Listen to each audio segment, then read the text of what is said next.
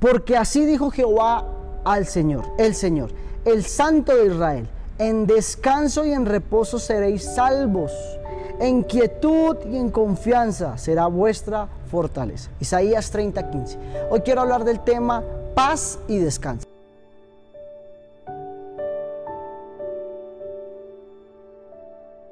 Sin lugar a duda, el conflicto más grave, más tremendo que hoy está sufriendo la humanidad se ha desatado primeramente en su mente. Definitivamente, detrás del velo de lo visible existe un mundo invisible. Detrás de lo natural existe algo sobrenatural.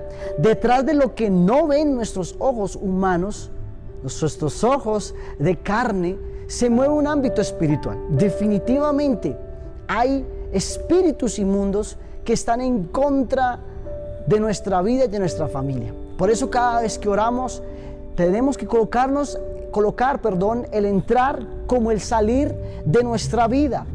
Usted lo ha escuchado mucho en, en las oraciones que nosotros declaramos como pastores.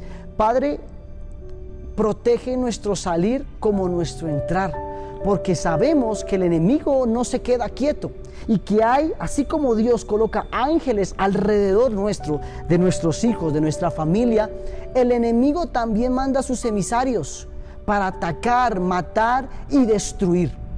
Definitivamente el enemigo sabe que nos puede atacar en nuestros pensamientos, lo que el enemigo más quiere es que usted no sea salvo, usted no descanse, que usted no tenga paz, que usted viva afligido, que viva cargado. Pero hoy la palabra dice lo siguiente, en descanso y en reposo seréis salvos. Descanso y reposo. Descanso y reposo. Son dos cosas que el Espíritu Santo usa para traer sanidad y salvación a nuestra vida.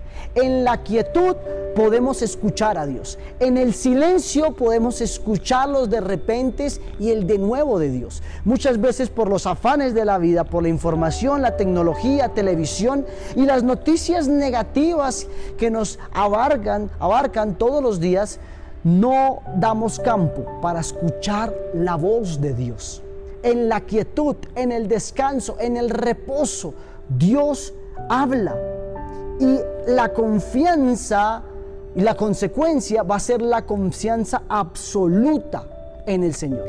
La consecuencia de confiar en Dios va a ser la fortaleza. Mire cómo funcionan las cosas con Dios. En la quietud escuchamos su voz. A través de su voz alimentamos nuestra confianza. Y a través de la confianza hay fortaleza para seguir adelante. La Biblia dice, en paz me acostaré y asimismo dormiré. ¿Sabes? Por mucho tiempo has estado durmiendo, pero no has descansado. Porque el descanso viene de parte de Dios. Puedes irte a la cama todos los días con mil, con cientos de problemas y no descansar en la presencia de Dios. Descansar en la presencia de Dios es saber que la voluntad de Dios es buena, agradable y perfecta y que lo que estás pasando es pasajero. Descansa en la presencia de Dios. Solo tú, dice la palabra, me haces vivir confiado.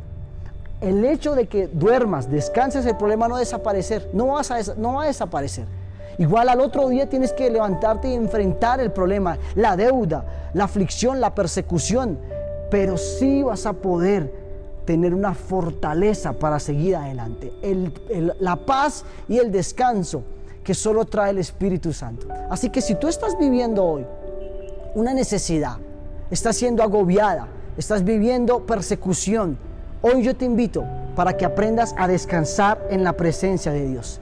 Entra en descanso, entra en quietud y la confianza de Dios va a ser depositada en tu vida y por ende ahí vas a encontrar fortaleza para lo que estás viviendo. Padre, te damos gracias hoy por este día, Señor. Padre, ayúdanos a confiar en ti, Señor, por ti y para ti. Padre, hemos colocado nuestra confianza en el dinero, en la circunstancia, en el político, en el líder religioso, eh, en, el, en el hombre, Señor. Pero se nos ha olvidado que nuestra confianza debe estar puesta 100% en ti, Señor. Por eso hoy ayúdanos a estar quietos para que tú puedas actuar, Señor. Por mucho tiempo hemos estado tratando de hacer lo que realmente te corresponde a ti, Señor. Hoy, en el nombre de Jesús, descansamos y confiamos en tu presencia. Señor, trae confianza, Señor, y trae fortaleza para lo que nosotros enfrentamos a diario. En el nombre de Jesús. Amén y amén. Feliz y bendecido día.